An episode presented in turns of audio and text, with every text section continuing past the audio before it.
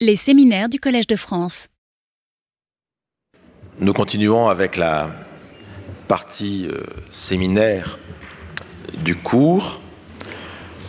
La semaine prochaine, une parenthèse, euh, nous recevrons euh, Philippe Bordas, photographe et, écrivain. Mais aujourd'hui, c'est vraiment aussi un, moment important parce que lorsqu'on réfléchit à la question de la lecture, aux pratiques de lecture, à, la théorie même de la lecture, eh bien, le nom d'Hélène Merlin-Cajman vient euh, immanquablement à euh, l'esprit. Hélène Merlin-Cajman euh, a déjà parlé ici, hein, dans le cours d'Antoine Compagnon, je crois. Elle est professeure émérite maintenant, peut-être, de littérature française du XVIIe siècle. Donc elle a toute une œuvre de spécialiste et avec des livres très importants sur l'histoire de la littérature française du XVIIe siècle, je les cite, Public et littérature en France au XVIIe siècle, L'absolutisme dans les lettres et théories des deux corps, Passions et politiques, l'excentricité académique, institutions, littéraires, société. Elle a beaucoup réfléchi sur la façon dont le, le français a été géré dans la France du XVIIe euh, siècle, par l'Académie en particulier. Et puis, peu à peu, à partir du début des années 2000, elle est passée à une réflexion euh, moins historique, qu'elle n'a pas abandonnée, mais théorique sur la, et pratique sur la question de la, euh, de la lecture et de la pédagogie avec des livres très, là aussi très importants. La langue est-elle fasciste? Langue, pouvoir, enseignement. On reconnaît ici l'écho de Roland Barthes dans sa euh, leçon inaugurale. Lire dans la gueule du loup, essai sur une zone à défendre, la littérature. Euh, livre très important, je pense, sur cette question de la lecture transitionnelle qui va être le sujet d'aujourd'hui. L'animal ensorcelé, traumatisme, littérature, transitionnalité. Et plus récemment la littérature à l'heure de MeToo. Et la plupart des livres sont parus euh, chez les meilleurs éditeurs, Belles Lettres, euh, Gallimard, euh, Seuil, Champion, etc. Et par ailleurs, et ça m'intéresse de, voir cela en comparaison avec, en parallèle, disons plutôt, avec Pierre Assouline qui était là la, semaine dernière, vous vous rappelez que Pierre Assouline est aussi, en dehors de son activité de critique, d'écrivain, a aussi un, blog, un, site qui est très important, la, euh, République des livres. Eh bien, c'est différemment, mais euh, avec Hélène Berlin-Cashman, on a aussi là aussi un site très important, qui est un site de, référence sur la question de la lecture et de la littérature, auquel je vous invite à vous référer, que je vous invite à, consulter, qui est le site Transition, justement. Le terme est très important, je crois, pour Hélène Berlin-Cajman. Euh, l'adresse est euh, www.mouvement, trait d'union, transition, au pluriel.fr. Je vous invite à, à aller regarder ce site qui est très actif. Il y a énormément de choses là-dessus, pas seulement par euh, Hélène Merlin, mais aussi par euh, d'autres personnes, d'autres, chercheuses et, euh, et, chercheurs. Et donc on y voit dans ce site, comme dans le reste de l'activité de publication d'Hélène Merlin, toute une réflexion sur la théorie de la lecture et la, pédagogie. Ben, c'est de cela qu'Hélène Merlin-Cajman va nous parler aujourd'hui, donc je suis très heureux de t'accueillir aujourd'hui pour nous parler précisément, c'est le thème, de la lecture transitionnelle. Merci pour ces mots d'introduction et je voudrais d'abord commencer par euh, remercier William Marx de m'avoir invité à présenter ici, dans ce lieu prestigieux, devant vous tous et dans la perspective, j'imagine, d'un court dialogue avec lui, enfin court vu, vu le temps, ce que j'appelle lecture transitionnelle, hein, une pratique de lecture dont la seule spécificité, on le verra, et de répondre à la définition transitionnelle de la littérature, cette transitionnalité dont mes trois derniers livres ont essayé d'éclairer les enjeux. Mais auparavant, je voudrais faire un détour par le tableau de Poussin, connu sous le nom Les bergers d'Arcadie, qui orne l'annonce du cours et du séminaire de William Marx consacré à la question comment lire? Et j'avoue donc que j'étais très content que vous n'en ayez pas parlé la semaine dernière. Il se trouve qu'il entre dans la composition du logo de transition le mouvement que j'ai créé en 2010 avec une trentaine d'étudiants, doctorants et collègues, et dont j'ai été longtemps directrice. L'idée était venue de Brice Tabling, actuellement co-directeur du mouvement avec Sarah Nancy. J'ai relu hier.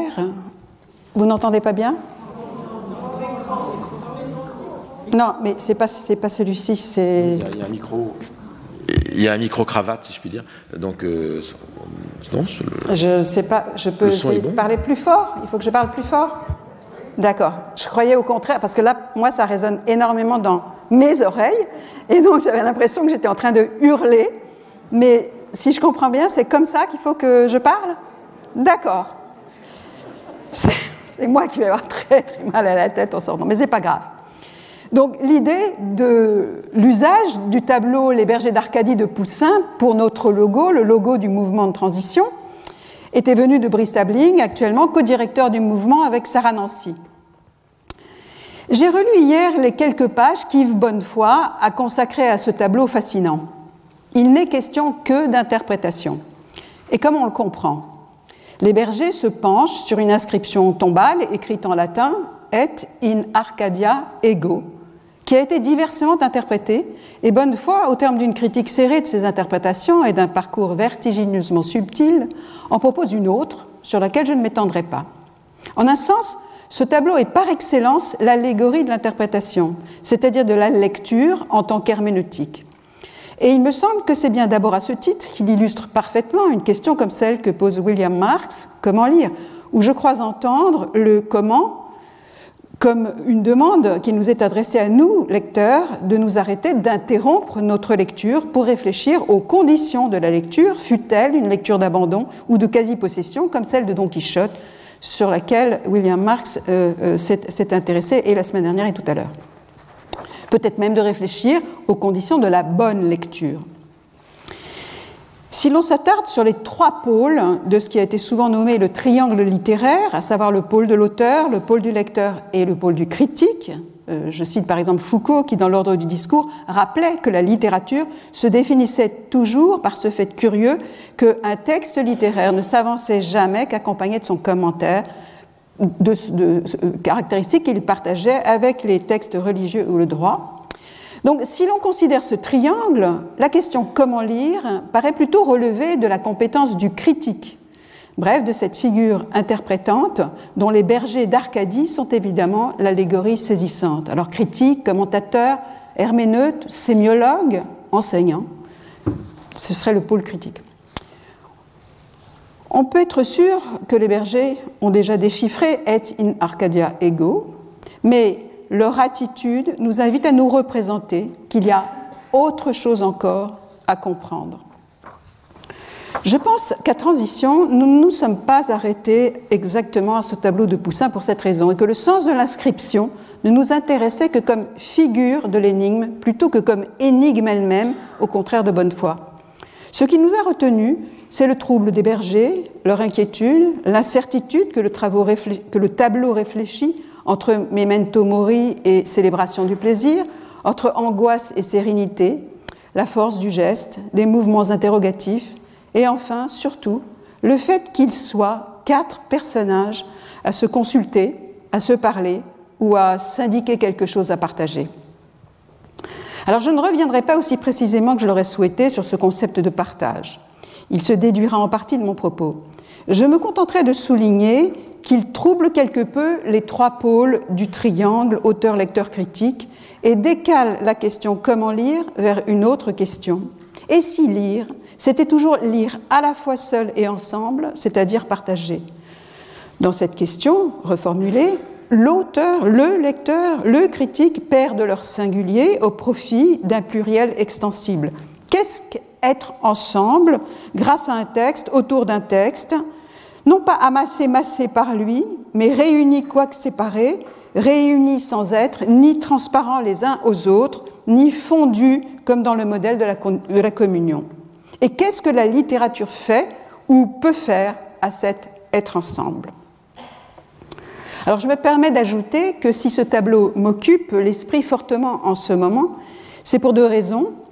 La première, c'est qu'il est la seule image intégrée au volume Transition qui va paraître début février aux éditions d'ITAC, sous la direction de Jérôme David et la mienne, et qui recueille une partie notable des textes parus sur le site, et en particulier nos scénettes, lesquelles sont précisément, autant que, faire se peut, des lectures transitionnelles, c'est-à-dire, si l'on veut, de petites explications de texte détournées dans un sens transitionnel, et je vais en dire un mot tout à l'heure.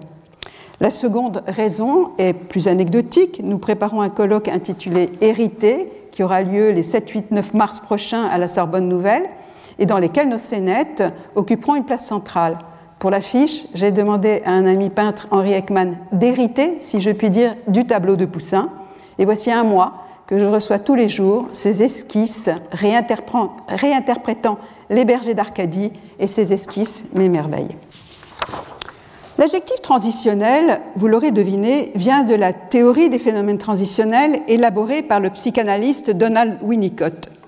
Cette théorie constitue une mise en lumière et une défense inédite d'un champ d'expérience qui, pour être marqué par l'illusion et le plaisir, n'en est pas moins à la fois réel et nécessaire à la vie psychique, dit-il.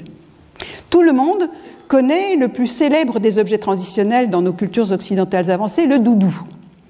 Peut-être du reste pas le meilleur des exemples aujourd'hui, comme j'en ai fait l'hypothèse dans mon livre L'animal ensorcelé, en raison de l'investissement obsédant, voire panique, des parents sur le risque de sa perte. Cette angoisse des parents qui veillent jalousement sur le doudou des enfants, comme si sa disparition était une catastrophe menaçante pour le psychisme de l'enfant, l'a peut-être quelque peu, voire fortement détransitionnalisé. C'est un paradoxe que je euh, soutiens cette remarque paraît très éloignée de ce qui nous occupe, mais ce n'est pas certain. On voit bien comment des textes littéraires avec lesquels autrefois nous pouvions jouer sont devenus aujourd'hui pour bien des jeunes lecteurs angoissants et en même temps figés. Si c'est une catastrophe que de perdre un doudou, alors, alors c'est que l'ère de jeu, l'ère transitionnelle, a été envahie d'éléments de terreur, de fantômes persécutifs. Et par hypothèse, cela signale des modifications substantielles des scénarios du monde commun. Mais j'ai avancé trop vite.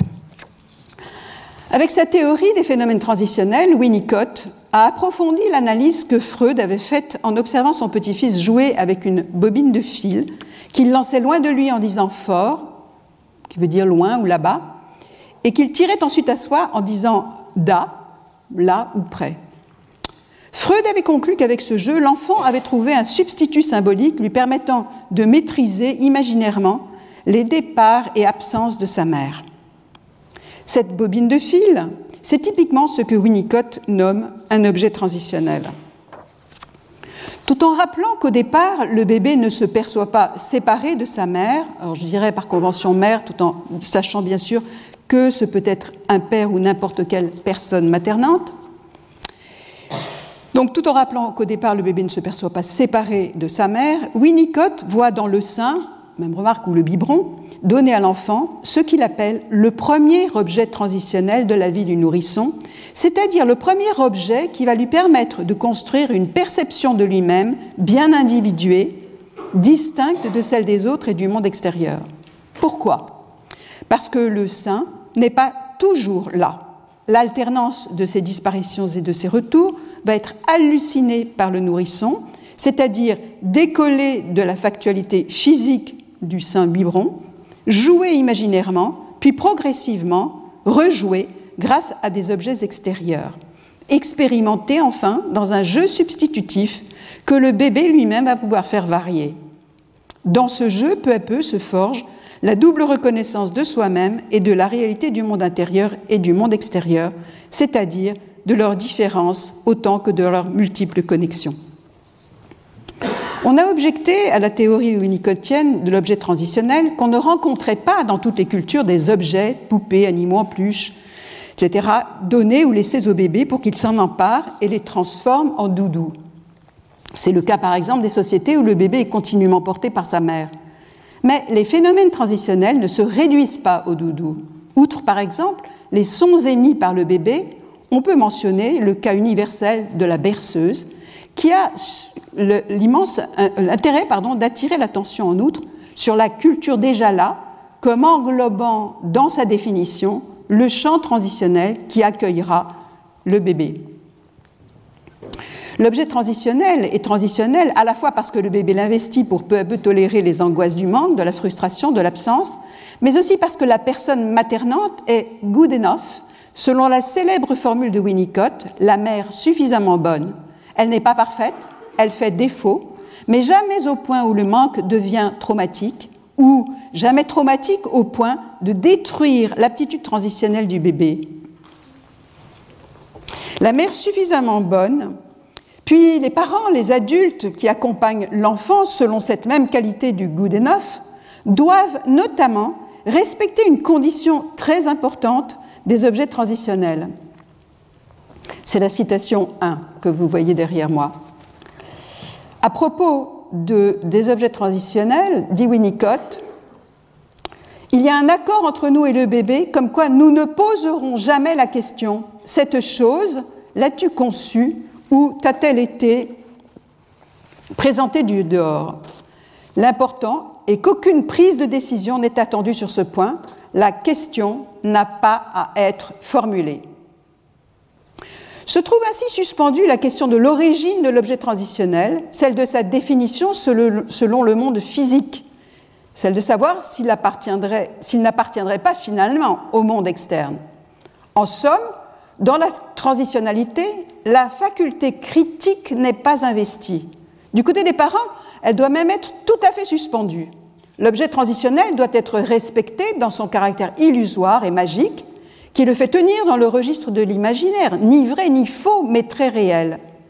Une attitude critique prématurée, ironique par exemple, ou trop rationnelle, factuelle, positiviste, de la part des parents, aurait pour conséquence immédiate un appauvrissement de l'espace transitionnel. L'objet transitionnel de l'enfant est généralement transitoire puisqu'il l'accompagne à devenir.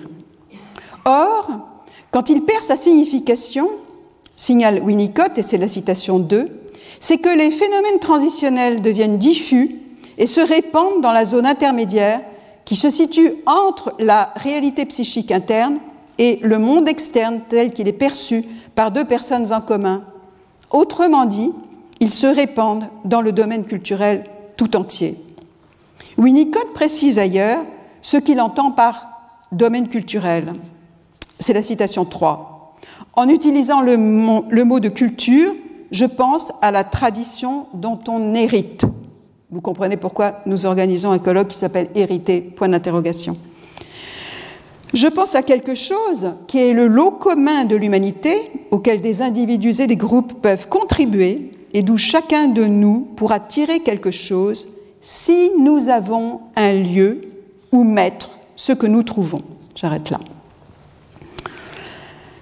Transitionnel, ici, ne signifie donc pas, ou très secondairement, ce qui fait transition entre un stade, le bébé, et un autre, l'adulte. Transitionnel signifie plutôt ce qui facilite le passage entre monde interne et monde externe.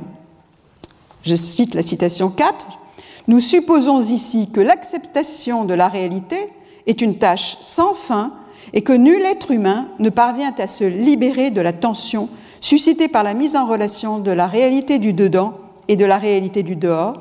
Nous supposons aussi que cette tension peut être soulagée par l'air intermédiaire d'expérience qui n'est pas contesté, art, religion. Dans d'autres passages, euh, Winnicott ajoute euh, mythe. Ainsi, la culture, selon Winnicott, est ce grâce à quoi l'individu se sent tout à la fois individué, singulier, et en relation impalpable et en quelque sorte diffuse avec autrui, selon des liens imaginaires qui se jouent indépendamment de l'évidence physique de la séparation, hors des expériences sociales de la compétition ou hors des contraintes des adaptations. Et c'est pourquoi Winnicott appelle cet espace euh, euh, pardon, précise que cet espace transitionnel est, comme je l'ai lu tout à l'heure, une ère qui n'est pas contestée. Je ne suis évidemment pas la première à avoir envisagé de la littérature sous l'angle de son appartenance au phénomène transitionnel. C'est même une démarche assez facile si l'on se porte du côté du pôle de l'auteur. Son écriture, on le conçoit très facilement, peut être définie comme une activité transitionnelle pour lui-même. C'est aussi facile du point de vue du lecteur, de façon symétrique et inversée. Mais qu'en est-il du pôle du critique? Comment le critique pourrait-il entrer sans le détruire pour autrui, auteur et ou lecteur, dans une ère qui n'est pas contestée, où on ne pose pas la question d'où ça vient, comment c'est fait? À cette question, un psychanalyste fort intelligent, André Green, dans un article d'une remarquable puissance et clarté théorique, répond clairement il ne le peut pas. André Green, pourtant, définit tout aussi clairement le texte littéraire comme un objet transitionnel et même un objet transitionnel transnarcissique. Alors, il s'agit d'un article du numéro 3 de la toute, en 71, 1971 de la toute jeune revue Littérature, créée pour sortir la critique de l'enfermement ou la perspective strictement poéticienne, adoptée par l'autre très grande revue critique de ces années glorieuses de la nouvelle critique, appelée Poétique, donc où cette revue Littérature voulait sortir la critique de, de l'enfermement dans la poétique et ouvrir les perspectives critiques à l'apport des sciences sociales dans leur totalité, dont la psychanalyse, d'où ce numéro 3. Dans cet article qui s'appelle La déliaison, Green compare le texte littéraire au fantasme conscient, à la rêverie éveillée, qui n'est pas, contrairement au rêve selon la théorie psychanalytique ou la théorie psychanalytique d'alors, je ne sais pas où en est la théorie psychanalytique sur le rêve aujourd'hui, donc qui n'est pas, contrairement au rêve, un pur produit de l'inconscient. Et donc, dans la terminologie que privilégie Green, euh, l'inconscient, il l'appelle les processus primaires conformément à des, éléments conceptuels de Freud naturellement. Le fantasme éveillé fait accepter les processus primaires en les organisant conformément au réglage des processus secondaires de la conscience ou du conscient. Par exemple, obéissance aux lois du vraisemblable, aux enchaînements logiques, etc. Dans le texte littéraire, dit euh, euh, André Green, ce qui vient de l'inconscient est lié et non délié comme dans le rêve. Je cite la première partie. Ah, mais je suis en train d'oublier de tourner là. Mais le fantasme, comme le texte, même quand il s'efforce des caractéristiques de la secondarité, laisse ça et là, du fait même qu'il est une œuvre de fiction, donc gouvernée par le désir, des traces, des processus primaires sur lesquels il est édifié. Ces traces se trahissent toujours derrière la construction nécessaire du texte par leur caractère accessoire, adventice, contingent. L'œil les frôle sans s'y arrêter, mais l'inconscient du lecteur les perçoit et les enregistre. D'où, devant tout texte littéraire, et plus le texte est fort et plus cet effet est marqué aux deux sens du terme, apparition d'une idée et d'un affect. L'idée est celle d'une énigme et l'affect celui de la fascination du texte en tant qu'il émeut. Je m'arrête là. Et donc c'est ainsi que le lecteur trouve dans le texte littéraire du plaisir, quelque chose de son propre inconscient, de ce qui est au cœur de sa propre vie, pourrait-on dire, et touché, touché mais voilé, d'où le plaisir. Donc voici quelques euh, citations euh, où euh, Green le précise. L'effet de cette œuvre sur le lecteur va frapper à quelque chose qui touche à l'histoire de sa vie. Ou bien une œuvre littéraire est appréciée selon l'effet émotionnel qu'elle provoque chez le lecteur, plus que par l'intelligence qui en émane, même s'il faut beaucoup d'intelligence de la part de l'écrivain pour produire cet effet. André, André Green en arrive donc à définir la littérature en général, et c'est la citation 6c, comme un lieu métaphorique, un espace potentiel, comme dit Winnicott, constitué entre l'écrivain et le lecteur.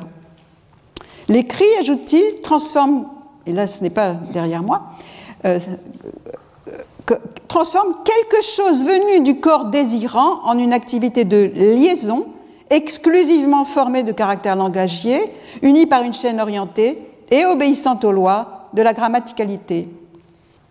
Ce que la psychanalyse appelle les processus primaires, qui gouvernent l'inconscient, se plient aux lois de la secondarité, qui tient, qui, vient de, qui tient, pardon, qui vient de ce qui, euh, non, je, je, je, comprends plus ce que je veux dire. Euh, peu importe. Donc, euh, notamment les lois de la, les lois de la secondarité, j'ai envie de dire, selon les, lois littéraires. De là se déduit le plaisir pris à la lecture symétrique et inverse. Et de là peut s'opérer une lecture proprement psychanalytique, de remonter au processus, primaire retrouvé en déliant ce qui était lié. C'était présent dans la deuxième partie de la citation 5. L'analyste, au bas, à la fin, à partir des traces qui demeurent offertes à son regard écoute, ne lit pas le texte, il le délie. Il brise la secondarité pour retrouver en deçà des processus de liaison la, liaison, la déliaison que la liaison a recouverte. La lecture psychanalytique est donc une herméneutique, elle explique et interprète. Elle ne peut pas être dite transitionnelle, même si, comme dans le cas de Green, elle définit le texte littéraire comme un objet transitionnel. Et Green, évidemment, est très conscient, est très conscient de cette différence. Dans le triangle littéraire, il a nettement associé le lecteur et l'auteur, et il a mis à part le critique. En effet, il note que la critique psychanalytique, et on pourrait en dire autant de bien d'autres types de critiques, les réactions des élèves ou des étudiants en témoignent sans cesse, la critique délie le lecteur des sortilèges du texte. Je le cite, ça ne fait pas partie de ce qui est euh, dans l'exemplier, si partielle que soit l'interprétation psychanalytique, elle est reçue avec un certain regret parce qu'elle engendre un sentiment de désillusion, de lèse-majesté. Le paradoxe est dès lors criant. Si elle engendre un sentiment de désillusion, l'interprétation psychanalytique prive le lecteur de son plaisir transitionnel dans le champ de l'illusion. Ne le prive-t-elle pas également du jeu et par conséquent des bénéfices de l'ère transitionnelle selon la définition qu'en donne Winnicott? Ce risque ressemblerait fort à celui que dénonçait Winnicott à propos de la psychothérapie d'enfants. Citation 8. Le moment clé est celui où l'enfant se surprend lui-même et non celui où je fais une brillante interprétation. L'interprétation donnée, le je c'est donc moi thérapeute d'enfant, l'interprétation donnée quand le matériel n'est pas mûr, c'est de l'endoctrinement qui engendre la soumission. Le corollaire est que la résistance naît d'une interprétation donnée en dehors de l'air où analystes et patients jouent ensemble.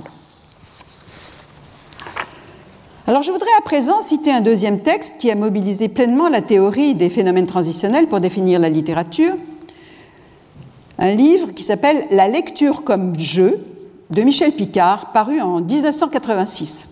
C'est un livre puissant, inventif, informé, mais terriblement méprisant.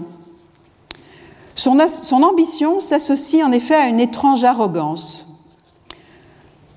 nous venons de voir que Green dissociait fortement le lecteur et le critique en montrant que leurs intérêts, en somme, s'opposaient presque totalement et que c'était mieux comme ça pour préserver la littérature comme source de plaisir, apte à fonctionner dans le champ transitionnel si essentiel à la culture.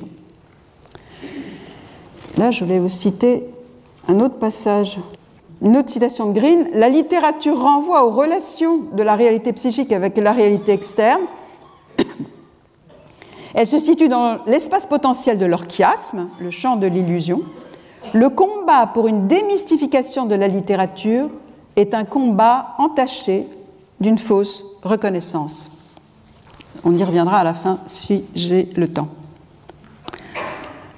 Michel Picard va au contraire solidariser fortement le lecteur et le critique, et du reste produire une critique psychanalytique des textes à laquelle je ne m'intéresserai pas. Il solidarise fortement lecteur et critique, le pôle lecteur et critique, à partir d'une définition très sophistiquée du lecteur. En effet, il propose de voir en chaque lecteur trois instances psychiques lectrices, le lu, le liseur et le lectant. Ces trois instances psychiques lectrices sont décalquées de la plus connue des topiques freudiennes, celle qui distingue le ça comme réservoir inconscient des pulsions, du moi qui coïncide plus ou moins avec le conscient, et du surmoi inconscient, source des interdits et garant des valeurs incorporées à travers les renoncements à la toute-puissance du désir. Je cite Michel Picard. Le liseur maintient sourdement, par ses perceptions, son contact avec la vie physiologique, la présence liminaire mais constante du monde extérieur et de sa réalité. Pardon, j'ai très mal lu. Le liseur maintient sourdement, par ses perceptions, son contact avec la vie physiologique, la présence liminaire mais constante du monde extérieur et de sa réalité. Le lu s'abandonne aux émotions modulées suscitées dans le ça jusqu'aux limites du fantasme. Le lectant, qui tient sans doute de l'idéal du moi et du surmoi, fait entrer dans le jeu par plaisir la secondarité, attention, réflexion, mise en œuvre critique d'un savoir, etc. Or, cette théorie s'accompagne d'une étonnante perspective normative pour autant qu'elle cherche à décrire le bon texte en dénonçant le mauvais texte, c'est la citation 10, il y a bel et bien de mauvais livres comme il y a de mauvais jouets. Cosette peut toujours jouer à la poupée avec un petit sabre emmailloté, certes, mais ce serait tout de même mieux d'utiliser une vraie poupée. Si j'ai des pions noirs, je ne peux faire en sorte de jouer la partie des blancs, et les morceaux d'un puzzle ne se placent pas n'importe où je pense que Winnicott aurait passablement sursauté à cette euh, euh, préférence accordée à la poupée plutôt qu'au petit sabre emmailloté de Cosette. Le bon jouet, d'ailleurs, finit par se modeler sur le jeu à règles, comme les échecs, qui n'est pas du tout le modèle du jeu pour Winnicott, qui distinguait au contraire en anglais, ce qu'on ne peut pas distinguer en français, le playing et le game. La transitionnalité relève pour Winnicott du playing sans règles, et c'est très évidemment important dans la scène de partage que constitue la scène thérapeutique qui se soutient de la théorie des phénomènes transitionnels. Je ne crois pas pour autant que Picard ait complètement tort de se poser la question du bon texte, et j'y reviendrai. Et Green se l'a posé en un sens, car il écrivait dans un contexte historique tendu, assumant un ton tout à fait polémique, et il écrivait, je veux dire, contre une certaine définition de la littérature par la modernité, d'où la citation 7 tout à l'heure. Mais Picard va plus loin, il n'hésite pas à évoquer les mauvais lecteurs. Les mauvais lecteurs sont les lecteurs aliénés, les lecteurs qui sont comme euh, uniquement absorbés par les lus. Eux-mêmes de deux sortes, le lecteur psychotique, qui sort du jeu en restant coincé dans l'activité hallucinatoire procurée par la lecture, c'est Don Quichotte, et le consommateur, je cite, le consommateur de livres, l'anti-lecteur, qui est interpellé par les sirènes idéologiques du livre, ne joue pas parce qu'il est joué. Au contraire, les bons lecteurs ne sont pas, selon lui, seulement ceux en qui s'équilibre harmonieusement lu, liseur et lectant, mais surtout ceux qui développent le plus possible toutes les qualités du lectant, bref, les critiques, bref, lui-même. Et c'est la citation 11. Il faut le dire brutalement, au risque d'effaroucher ou de blesser les belles âmes dans leur rêve ingénument démagogique d'apporter la culture au peuple, instinctivement réceptif, l'effet littérature n'est concevable que pour le joueur expérimenté, l'amateur averti. On peut, on doit déplorer le caractère élitiste et sélectif de la chose, non, le nier sottement. Alors, je ne partage en rien, nous ne partageons en rien la transition, cette perspective qui n'est pas davantage, on l'a vu, celle d'André Green. Mais du coup, que signifie pour moi, pour nous, lecture transitionnelle? L'adjectif transitionnel ici n'est pas du tout à comprendre comme entrant dans le même paradigme épistémologique, dans le même paradigme que ces adjectifs qui peuvent préciser la caractéristique épistémologique d'une lecture comme lecture psychanalytique, lecture marxiste, lecture sociologique, lecture thématique, sémiologique, etc. Transitionnel ne qualifie pas une herméneutique particulière, ni une sémiologie, ni une manière d'envisager l'histoire littéraire, même si la prise en considération de la transitionnalité de la lecture a des incidences sur toutes ces approches possibles d'un texte littéraire.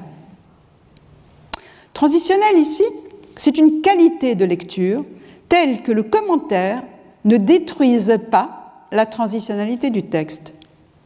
Par exemple, s'il y a déconstruction du texte par le commentaire, une déconstruction propre à rendre intelligible le texte en l'analysant, et c'est une démarche critique qui me paraît en effet importante, cette déconstruction veillera à ne pas être une destruction du plaisir du lecteur, d'où que vienne ce plaisir, aussi naïf soit-il. Pour explorer cette qualité, nous avons choisi, transition, d'expérimenter un exercice auquel je faisais allusion tout à l'heure, en détournant l'explication de texte de son strict travail explicatif et herméneutique, c'est-à-dire à la fois en ne, lui demandant jamais l'exhaustivité requise par l'explication de texte, et en accordant une place libre à ce, je reprends la citation de Green, à ce quelque chose qui touche à l'histoire de notre vie. Il ne s'agit pas du tout d'explorer notre inconscient, ni l'inconscient de l'auteur, mais et c'est le seul point librement emprunté au pôle critique des propositions de Green, je dirais, d'être sensible aux traces dans le texte laissées par les processus primaires, d'écouter le texte avec une attention flottante qui ancre le texte dans le champ transitionnel.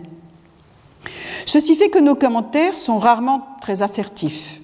Ils ménagent dans leur énonciation à côté de l'exposition d'un sujet affecté, et chacun de nous, en tant qu'auteur, lecteur, critique, le fait, mais librement, la connaissance, et ménager cette place, c'est le faire sentir à nos lecteurs, la connaissance que d'autres lectures sont possibles parce que le texte peut toujours toucher autrement. Et c'est un respect, une ouverture qui n'exclut ni le dialogue ni le conflit. Dans ces scénettes, nous nous autorisons des va-et-vient libres entre les trois pôles du triangle littéraire, comme pour séjourner entre, pour faire entendre qu'entre, entre auteur, lecteur, critique, il y a l'ère d'expérience dont parle Winnicott, sans laquelle la culture ne peut être une aide à la fois individuelle et commune. Les critères de nos choix de, lecture, de, de texte sont très variables. Souvent, nous privilégions des textes qui font écho à des polémiques dans le champ de la culture. Par exemple, dans l'écho des débats nés de l'onde de choc de MeToo, comme on dit, nous avons été quatre à écrire une scénette à propos d'un poème de Baudelaire, à celle qui est trop gaie, un des poèmes refusés des Fleurs du Mal, et que pour de nouvelles raisons, on serait tenté de refuser à nouveau. D'ailleurs, la quatrième scénette, le quatrième auteur, euh, le faisait. Je vais me contenter de lire le poème, puis euh, des passages euh, de la scénette d'Eva Avian, euh, que j'ai oublié de porter sur l'exemplier, d'Augustin Leroy et de la mienne. Ta tête, ton geste, ton air sont beaux comme un beau paysage. Le rire joue en ton visage comme un vent frais dans un ciel clair. Le passant chagrin que tu frôles est ébloui par la santé qui jaillit comme une clarté de tes bras et de tes, épaules. Les retentissantes couleurs dont tu parsèmes tes toilettes jettent dans l'esprit des poètes l'image d'un balai de fleurs. Ces robes folles sont l'emblème de ton esprit bariolé, folle dont je suis affolée, je te hais autant que je t'aime. Quelquefois, dans un beau jardin où je traînais mon atonie, j'ai senti comme une ironie le soleil déchirer en mon sein. Et le printemps et la verdure ont tant humilié mon cœur que j'ai puni sur une fleur l'insolence de la nature. Ainsi je voudrais une nuit, quand l'heure des voluptés sonne, vers les trésors de ta personne, comme un lâche ramper sans bruit, pour châtier ta chair, ta chair joyeuse, pour meurtrir ton sein pardonné, et faire à ton flanc étonné une blessure large et creuse, et vertigineuse douceur, à travers ses lèvres nouvelles, plus éclatantes et plus belles, d'infuser mon venin, ma sœur. Alors vous aurez compris que nous avions envie de nous confronter à la question de savoir si ce texte représentait un viol et si à ce titre il ne méritait pas d'être dénoncé et refusé. Je lis Un passage du commentaire d'Eva Avian. Le poète ne flâne pas, il ne rôde pas non plus comme un prédateur, mais il se traîne. Tout dans la nature qui grandit peut sembler contraire à qui n'a pas la force de travailler, c'est-à-dire dans ce cas de créer.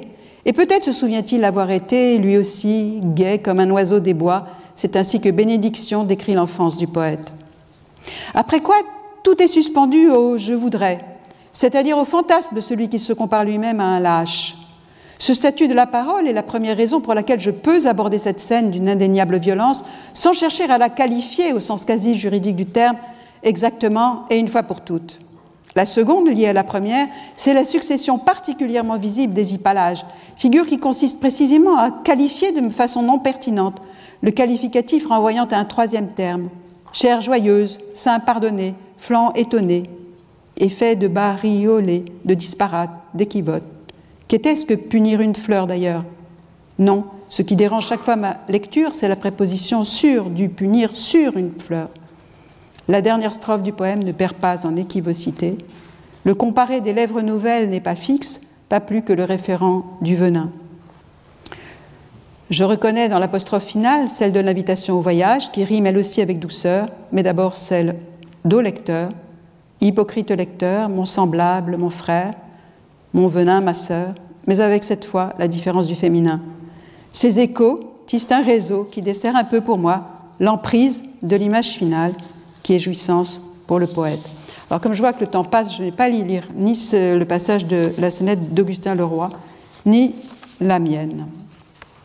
Tant pis, c'était un moment un peu intéressant pour l'argument, mais tant pis. Je viens donc de vous présenter de façon donc très très partiale euh, pardon, partielle surtout, et nos scénettes. Je voudrais ajouter que nous ne les considérons pas comme des modèles à exporter partout. Elles cherchent seulement à desserrer, je l'ai dit, les côtés du triangle, à séjourner dans l'espace entre, à mettre en jeu, exposer, avec les risques que ça comprend, les points de plaisir conscients ou fantasmés que qu'un texte donné éveille en nous.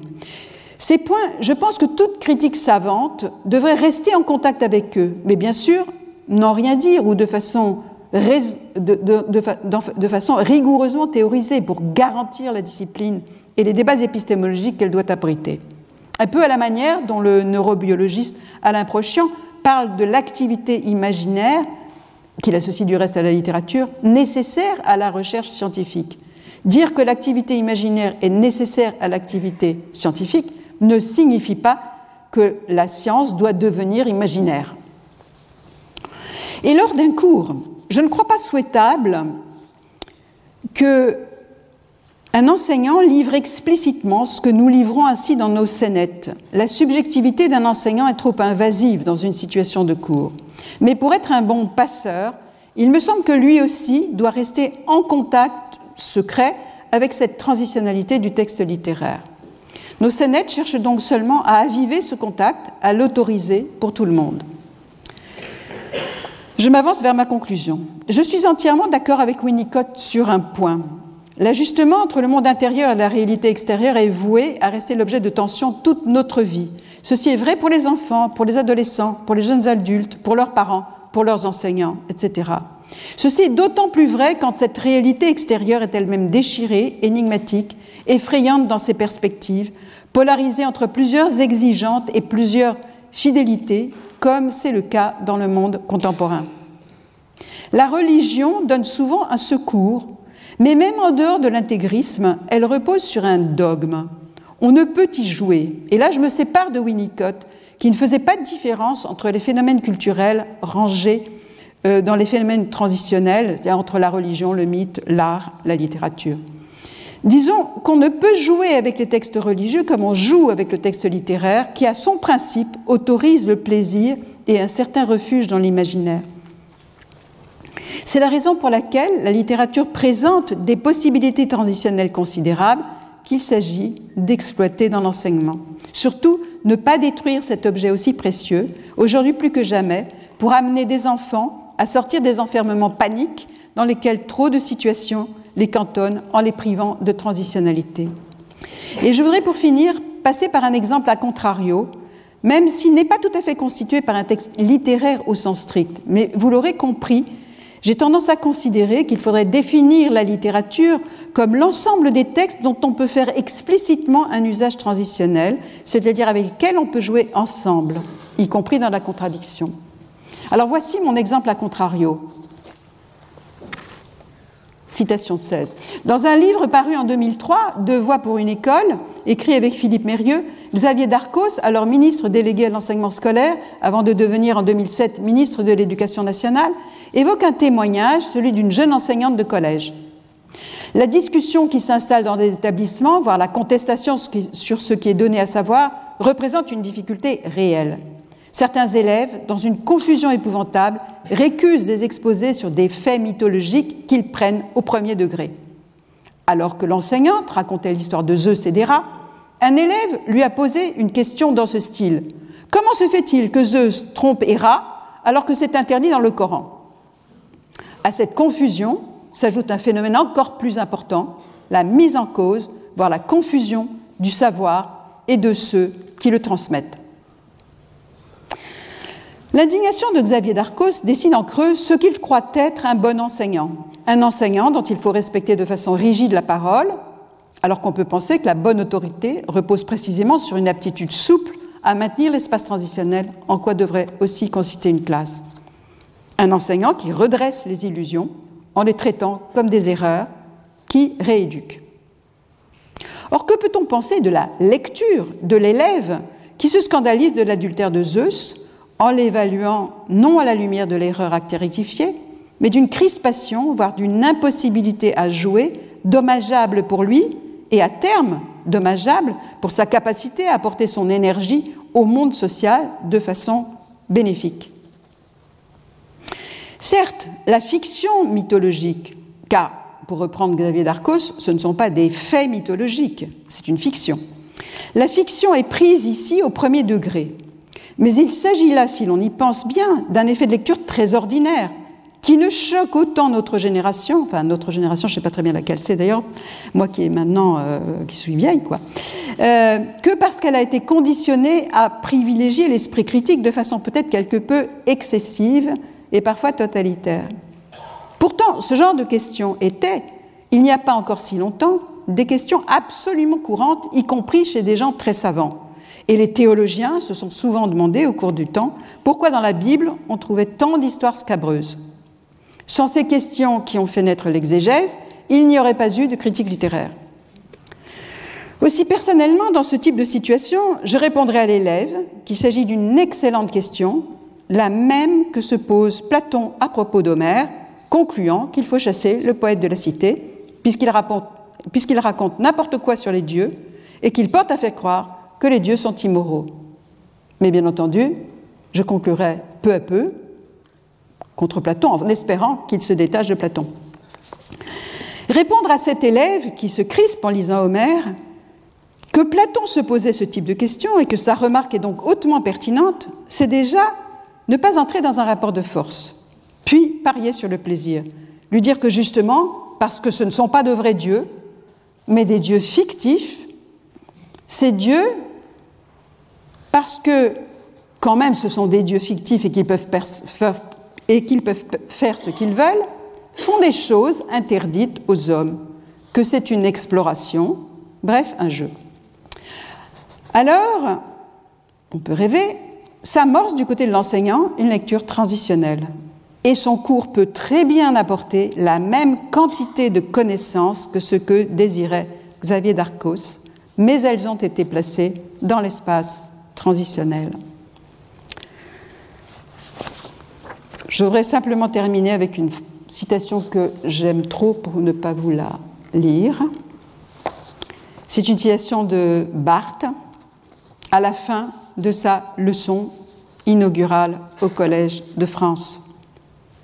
J'aimerais donc que la parole et l'écoute qui se tresseront ici soient semblables aux allées et venues d'un enfant qui joue autour de sa mère, qui s'en éloigne, puis retourne vers elle pour lui apporter un caillou, un brin de laine, dessinant de la sorte autour d'un centre paisible toute une aire de jeu, à l'intérieur de laquelle le caillou, la laine, importe finalement moins que le don plein de zèle qui en est fait.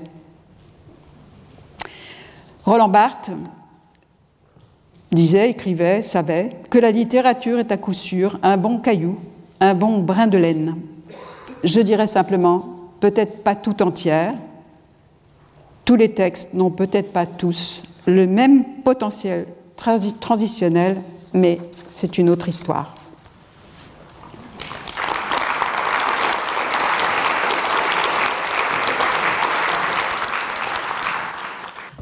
Merci Hélène euh, euh, Merlin-Cajman pour cette euh, réflexion qui, je pense, enrichit énormément le, contenu du, de, ce cours et, qui sera, au bout du compte, qui sera très fructueuse, je crois, pour la suite de notre réflexion.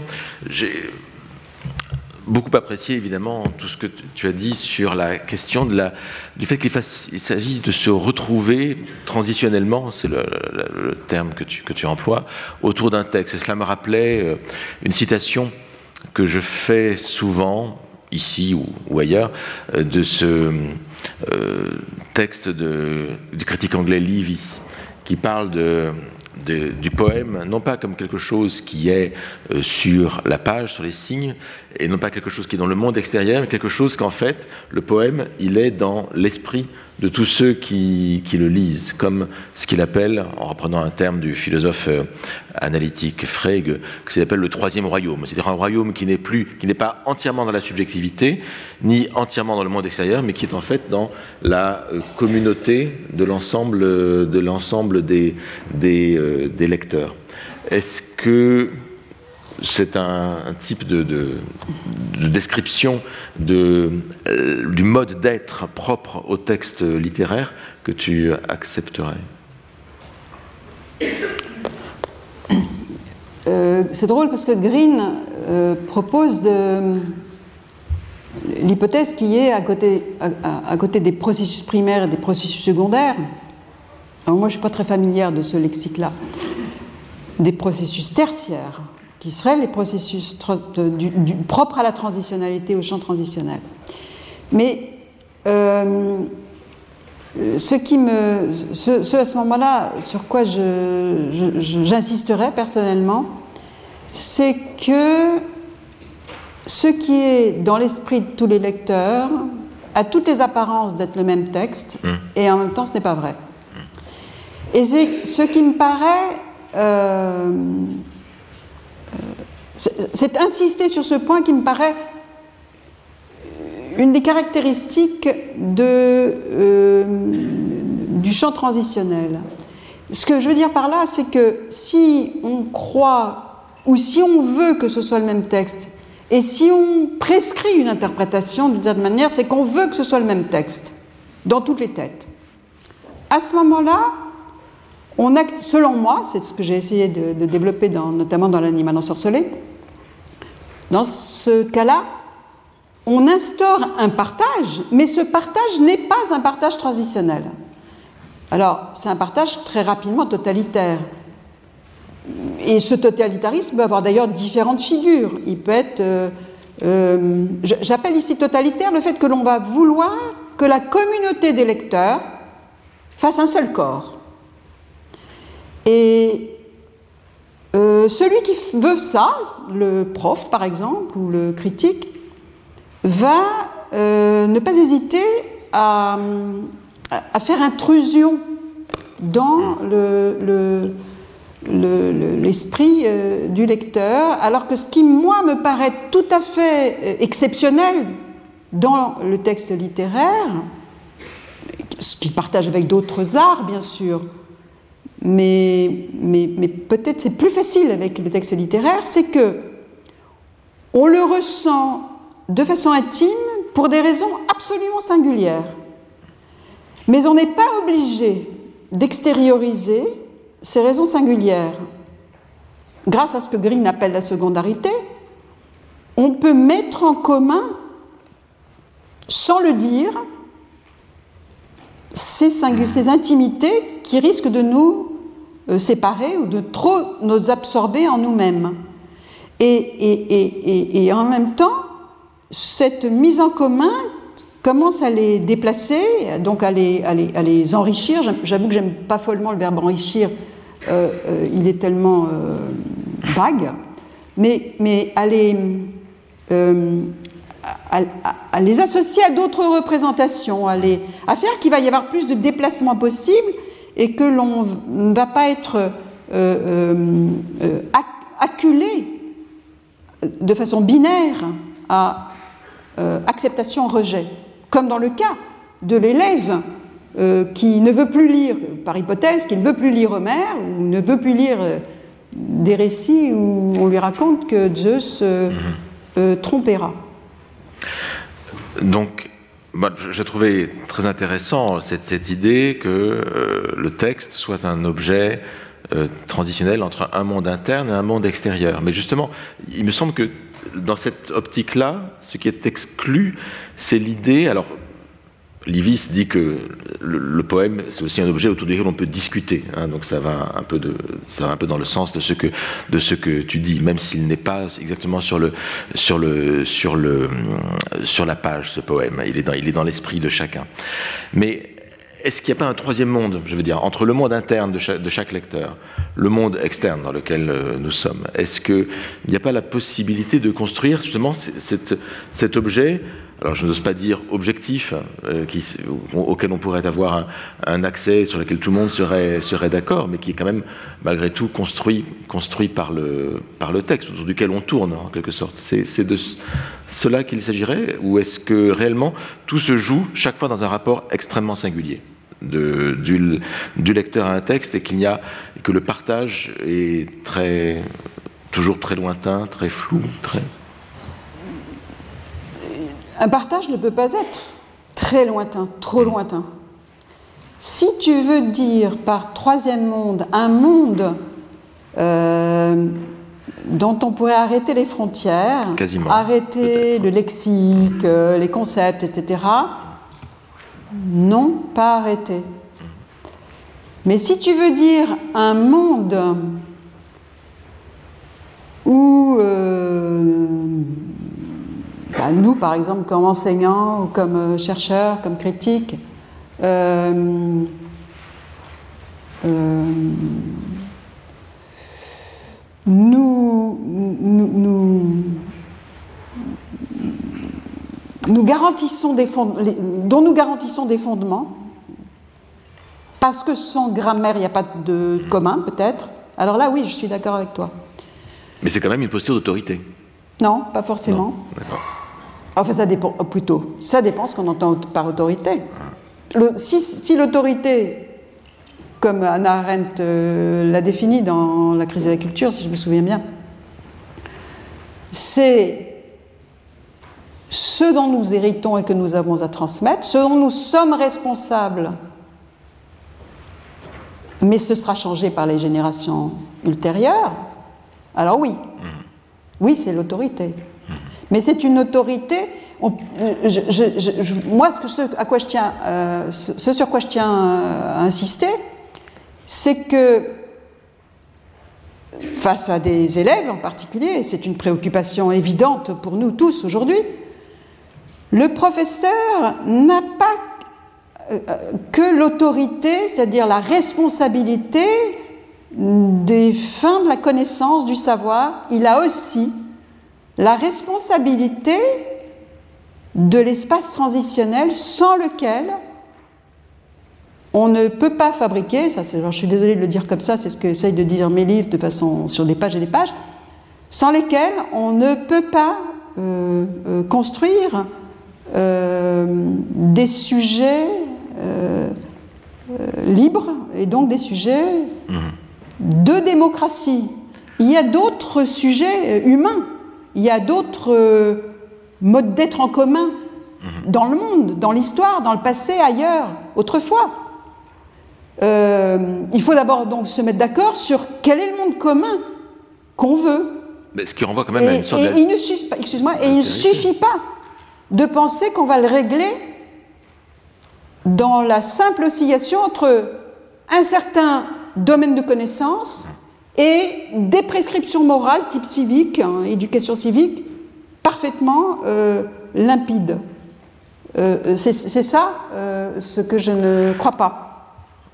bah, en tout cas, tu as très bien montré, à travers l'exemple de ce mythe de, ces dieux d'Homère, Zeus et Héra, tu as très bien montré comment il fallait répondre à cette étudiante. Du reste, il y avait une, tu l'as dit, elle avait une très bonne lecture, puisque c'est bah, une lecture quand même. Voilà. C'est une phrase. Euh, c'est fou de penser que. Enfin bon, l'idée de faire intervenir le Coran dans, dans une Platon histoire de est un imbécile, quoi.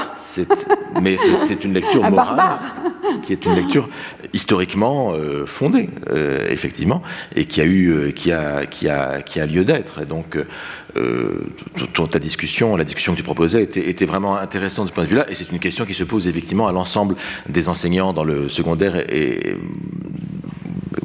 aujourd'hui de manière extrêmement, extrêmement brûlante. Une dernière question, et qui, va, qui est sans doute de, qui va de pair, le temps nous, nous presse, euh, et à laquelle je pense que beaucoup ont en tête, tu as dit, tous les textes ne sont pas susceptibles de rentrer dans cette lecture transitionnelle, et c'est la définition même de la littérature. alors, quels sont euh, est-ce qu'il y a des textes que nous qualifierions comme littéraires, au sens large du terme, mais qui ne seraient pas susceptibles de cette lecture euh, transitionnelle? C'est de la mauvaise littérature? Ben non, ça c'est une énorme question. Et, euh, et à la fois, je trouve important de la soulever et important de ne pas dresser un catalogue de textes dont on dirait, OK, aucune potentialité euh, transitionnelle, donc on les exclut. Euh, il y a quelques années, à Transition, nous avons reçu un professeur de l'Université de Genève, actuellement à la retraite, non pas de Genève, Lausanne, pardon, Jean Kempfer, avec lequel on a eu, euh, donc ça c'est un compte-rendu que vous pouvez trouver sur l'ancien site de transition dont tu donnais tout à l'heure le, lien, euh, avec lequel on avait eu une discussion passionnée, euh, lui étant d'ailleurs sur la même dans la même perspective que nous abordant, il nous avait donc apporté un texte de Zola dans la débâcle, où je ne sais plus quel personnage tue euh, un Prussien, je crois, comme un cochon. Et donc, il est longtemps métaphorisé. Alors, bien sûr, de là, nous avions aussi parlé. Euh, il y avait parmi nous une, une, spécialiste de littérature française du XVIIe siècle, Michel Rosellini, qui faisait part de ses expériences d'enseignement au lycée, où elle rapportait la fascination des élèves euh, devant euh, l'émasculation de je ne sais plus qui dans Germinal, par exemple. Mm. Donc, qu'est-ce qu'on fait de ces scènes? Qu'est-ce qu'on en fait? Il n'est pas tout à fait certain qu'on puisse en avoir un. Euh, il n'est pas certain qu'elles qu'elles aient un potentiel transitionnel. Disons que moi, ce qui m'importe dans cette affaire, c'est une, autre, un autre point. je ne sais pas si vous avez entendu parler du trigger warning. Le trigger warning, c'est une pratique qui va fatalement arrivé ici, de façon qui commence, mais qui, à un moment donné, on ne peut pas y couper, tout simplement, euh, mais euh, omniprésente aux États-Unis, qui fait que des étudiants, étudiantes, ont le droit, euh, en gros dans toutes les universités, pas tout à fait, mais peu importe, de refuser d'assister à un cours si ce qui leur est présenté dans le cours, donc par exemple un texte littéraire en littérature, euh, les blesses, les offenses ou, les, réveillent des traumatismes. Et du coup, le, professeur doit avertir par, avance le risque que peut courir un élève, ou, un étudiant ou une étudiante. Alors bon, tout le monde se pose la question des effets de censure. Mais ce qui m'intéresse, c'est que si on, si on rappelle Bon, ça veut dire quoi? C'est que euh, d'un côté, ces élèves se refusent à la possibilité d'un espace transitionnel qui leur permettrait de toucher à leur point d'offense traumatique, etc., euh, euh, en décollant de l'offense. Mais il faut que cette offense soit reconnue. Mais de l'autre côté, faire comme si ça n'existait pas me paraît également euh, une, violence que seule l'autorité, au sens mauvais du terme pour le coup, de l'institution peut euh, faire subir comme si de rien n'était. Et hum, je ne sais pas si été très claire, je suis fatiguée, je ne suis pas sûre d'avoir fini ma phrase en fait. Excusez-moi. J'espère que ça a été clair. En tout cas, c'est une question qui sera abordée euh, au fil de cette euh, année de, de, cours et je te remercie Hélène Kajman d'avoir euh, élaboré toute cette réflexion si riche. Je vous invite tous à aller regarder soit les livres d'Hélène Merlin, soit le site en question où vous aurez beaucoup d'explications qui peut-être ont manqué, ont manqué aujourd'hui mais qui sont, j'espère que l'appétit vous est, vous est venu. Merci Hélène et merci, à, vous. et rendez-vous mardi. Retrouvez tous les contenus du Collège de France sur www.colège-2-france.fr.